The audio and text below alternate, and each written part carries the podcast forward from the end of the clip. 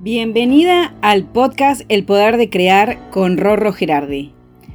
En cada episodio compartiré ideas, tips, herramientas para que puedas crear todo aquello que soñás, acompañado por el deseo y la pasión de superarte cada día. Empecemos.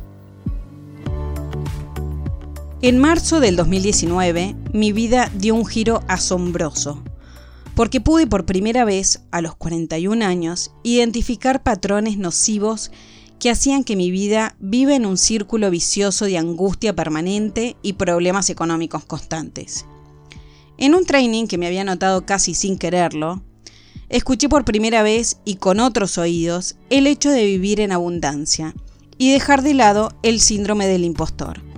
Estos dos conceptos fueron una explosión en mi cabeza tan grande que revolucionaron mi vida como nunca antes me había pasado. Considero que fue el momento justo. Quizás si no me hubiese encontrado abierta a recibir algo nuevo a mi vida, abierta al cambio, nada de lo que escuché ahí me hubiese tocado. A partir de ahí, empecé una investigación tan exhaustiva sobre el tema del cambio de mentalidad que te diría casi que se convirtió en mi obsesión. Leía de tres libros a la vez. Miraba videos sobre la temática, consumía podcasts y cuanto artículo pudiera encontrar en la web empecé a tomar conciencia que los patrones crónicos que tenía con el dinero venían heredados de mis padres y hasta de mis abuelos. Un poco de esto también te lo conté en mi ebook, eh, que si tenés ganas puedes descargártelo de mi web rosariogerardi.com y es gratuito. Con situaciones de quiebras, de sub y bajas a nivel económico que nunca podíamos salir de ello. Era como si la historia se repitiera continuamente y no sabía cómo salir de eso. Pero Solo cuando empecé a tomar conciencia de mis creencias limitantes con respecto al dinero, la fortuna y el éxito, fue que pude empezar a despegar y empezaron a suceder un montón de situaciones mágicas que en otro momento me hubiesen resultado imposibles. Tener a mi mentora fue una de las mejores decisiones que pude haber tomado, porque hizo que todo ese proceso fuese más fácil y menos solitario. Tener a alguien que te guíe en esta transformación creo que es casi indispensable porque de otro modo uno vuelve a repetir los mismos errores. Por eso quiero compartirte algunas de las cosas que fui descubriendo para que vos también puedas pasar de la escasez a la abundancia. La abundancia se trata de un estado mental y emocional que significa estar situado en el presente y sentirse bendecida por todo lo que somos y tenemos, y en todos los aspectos de la vida, familiar, pareja, económico, salud, laboral y todo lo que se te ocurra. Tomar conciencia que la relación con el dinero tiene que ver con creencias arraigadas en cada uno.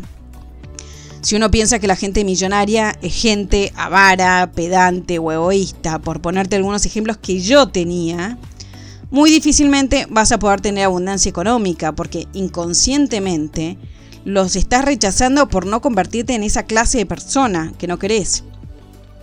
Y este ejemplo llévalo al aspecto que sientas que necesitas trabajar internamente. Esto aplica tanto a las relaciones humanas, a la salud o a lo que vos quieras. Yo te cuento mi experiencia con respecto al dinero porque era justamente donde tenía una carencia eh, crónica. Pensar desde la necesidad provoca que eso que tanto queremos que llegue a nuestra vida no llegue justamente por eso. Porque uno no piensa desde el regalo de la vida, sino desde la desesperación. Y comprender que la clave está en el desapego es crucial. Obviamente todo esto es un proceso que me llevó varios meses, pero a medida que fui desatando cada uno de los nudos que tenía, lo imposible fue convirtiéndose en posible.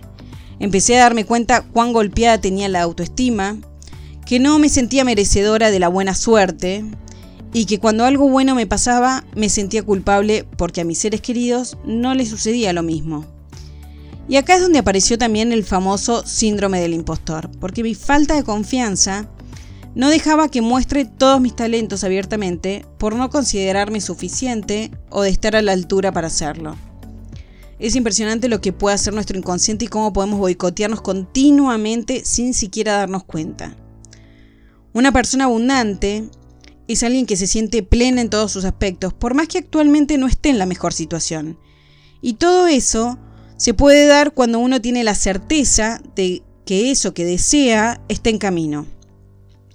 Uno primero tiene que ser, y te lo digo con mayúsculas, para luego pasar al hacer y el tener llegará como una consecuencia. Por eso es muy importante identificar en qué ponemos el foco en nuestra vida. Y acá te recomiendo, si todavía no lo hiciste, que escuches mi episodio de los candados que te va a servir muchísimo. Uno no puede vivir en abundancia si tiene puesto el foco en lo malo que nos pasa, en el exterior, porque todo cambio empieza desde nuestro interior. Cuando logramos comprender que el exterior es una consecuencia de nuestro interior, es nuestro espejo, podemos tomar conciencia para empezar el gran cambio que tanto buscamos. Y uno de los aspectos importantes para empezar a vivir en abundancia es el de dar, sin esperar nada a cambio. Y ese aspecto de dar sin esperar, increíblemente, se convierte en una fuente de abundancia a nuestra vida. Porque cuando uno da generosamente, la vida irremediablemente te lo devuelve multiplicado. Entender que el ciclo de la vida es una causa-efecto nos permite entender que todo, absolutamente todo lo que pensamos, sentimos, decimos y hacemos, tiene una consecuencia en nuestra vida. Y si realmente queremos sentirnos abundantes, tenemos que ser coherentes con ello. Por eso te propongo que a partir de hoy empieces con un simple desafío, que tomes conciencia de tus pensamientos y de lo que decís para empezar a cambiar tu vida por una verdaderamente abundante. Espero que te haya gustado este episodio. Eh, si quieres compartirlo y como siempre te digo, te espero en mi Instagram donde comparto cada día información sobre desarrollo personal, negocios, para que puedas tener y crear la vida de tus sueños. Nos vemos en el próximo episodio.